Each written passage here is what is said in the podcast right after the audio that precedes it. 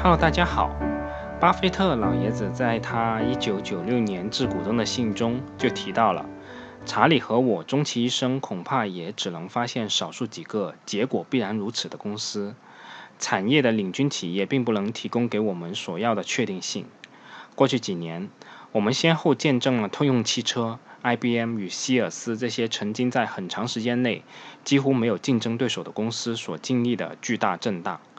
尽管有些行业或生意内在属性能让他们的领导者占据了一些似乎难以逾越的竞争优势，使得所谓“大者恒强”几乎成为了一种自然规律，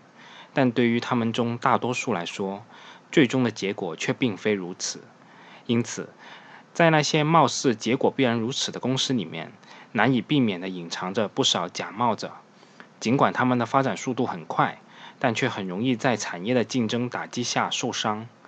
至于什么才是真正的结果必然如此类型的企业，查理和我深知，我们不仅不能提供一个类似漂亮五零的企业名单，而且恐怕连闪耀二零也提不出来。因此，就我们自己的投资组合而言，除了少数几个结果必然如此的公司外，我们也只能再增加几个高概率胜出的公司而已。那么我们该如何判断我们持有的这些公司是结果必然如此的宝石，还是仅仅是高概率胜出的公司，甚至仅仅是一家资质平庸的大陆货呢？在一九八七年的致股东的信中，巴老提到了我们该怎么去看这些公司。经验显示，最赚钱的往往是那些五至十年来一直做同样生意的公司。当然，这些经理人不能就此自满。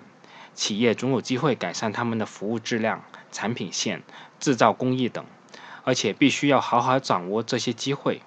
但如果一家公司总是面临一些大的变化，那么犯大错的机会也会相应增加。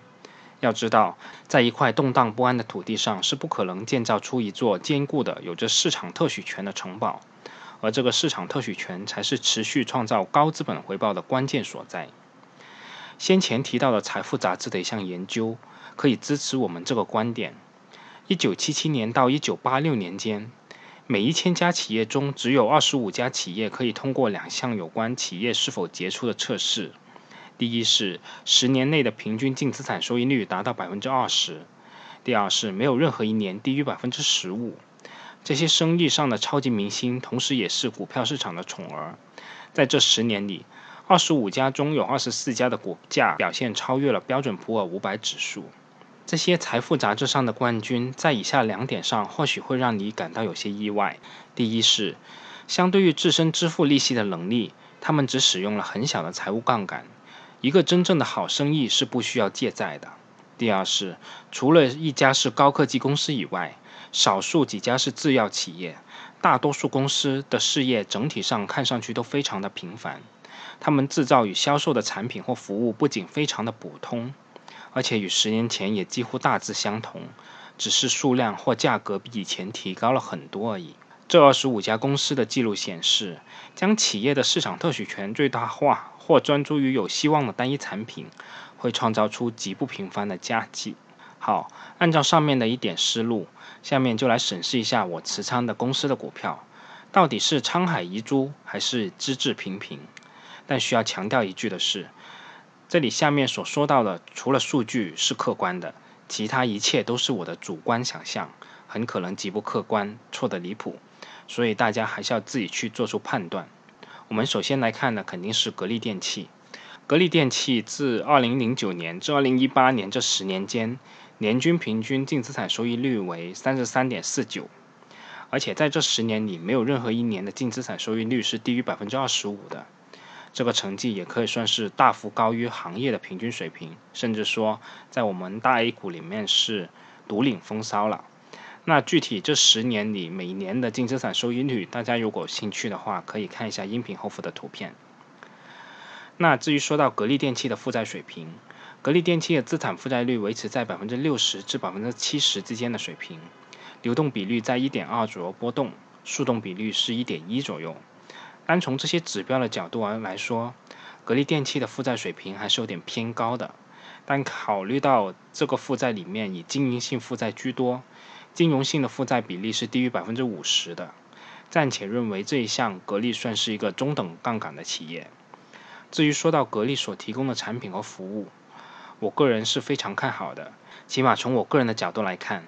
别看格力多元化吹得震天响，但其实格力的步子是迈得非常的小的。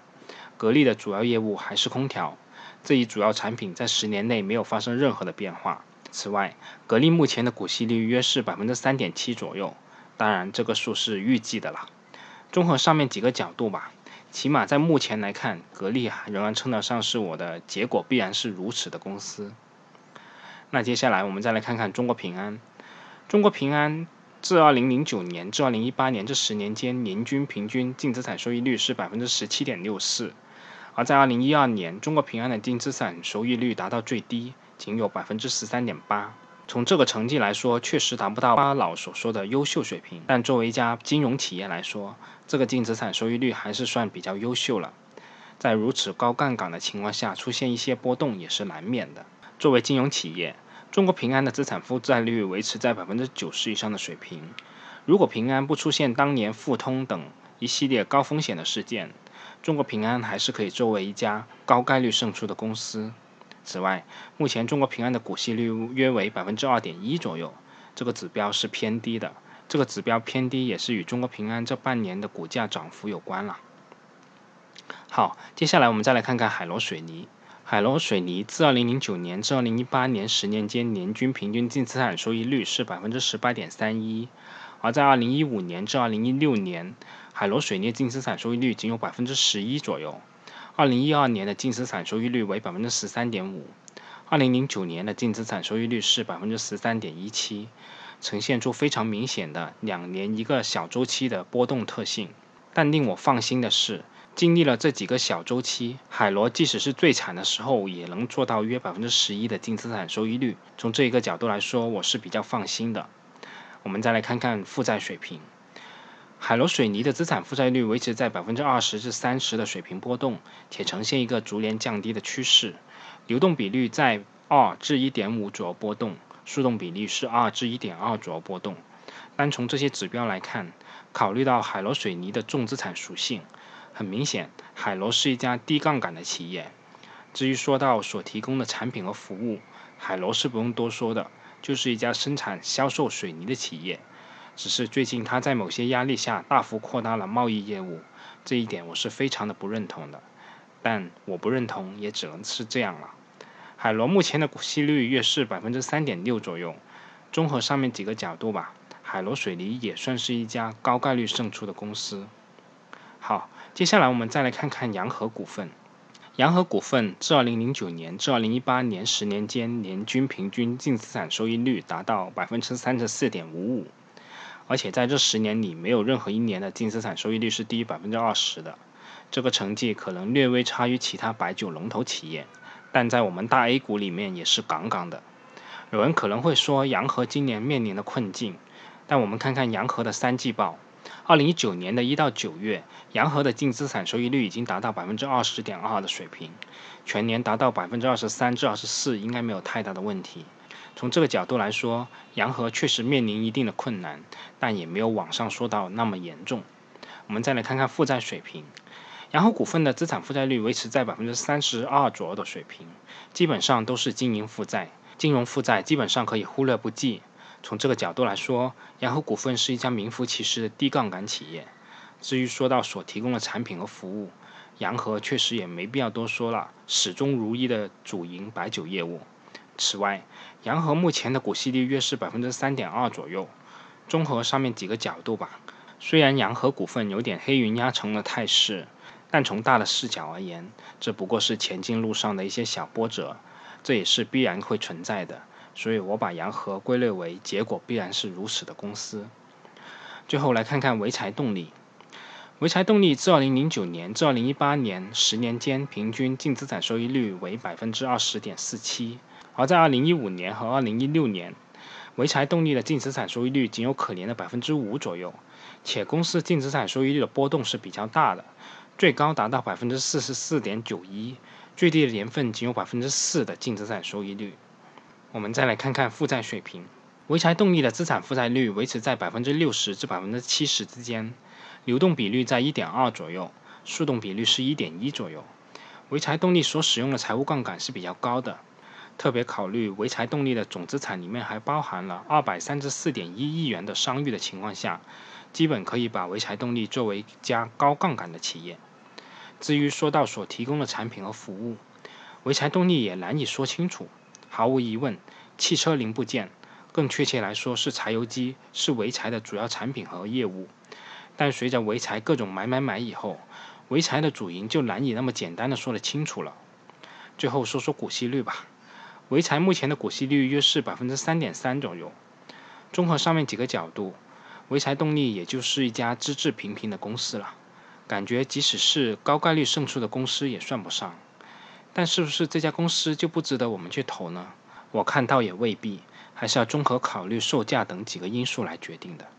好了，这次我还是先说到这里吧。其实真的能归进巴老，结果必然是如此的公司，其实真的是不多的。感觉我们大 A 股几千只股票也难以凑满闪耀二零。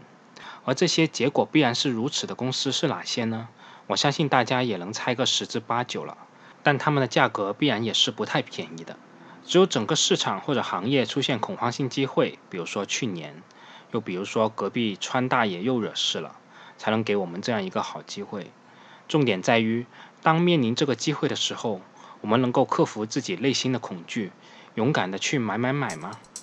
好了，我们今天就到这里，我们下次再见吧。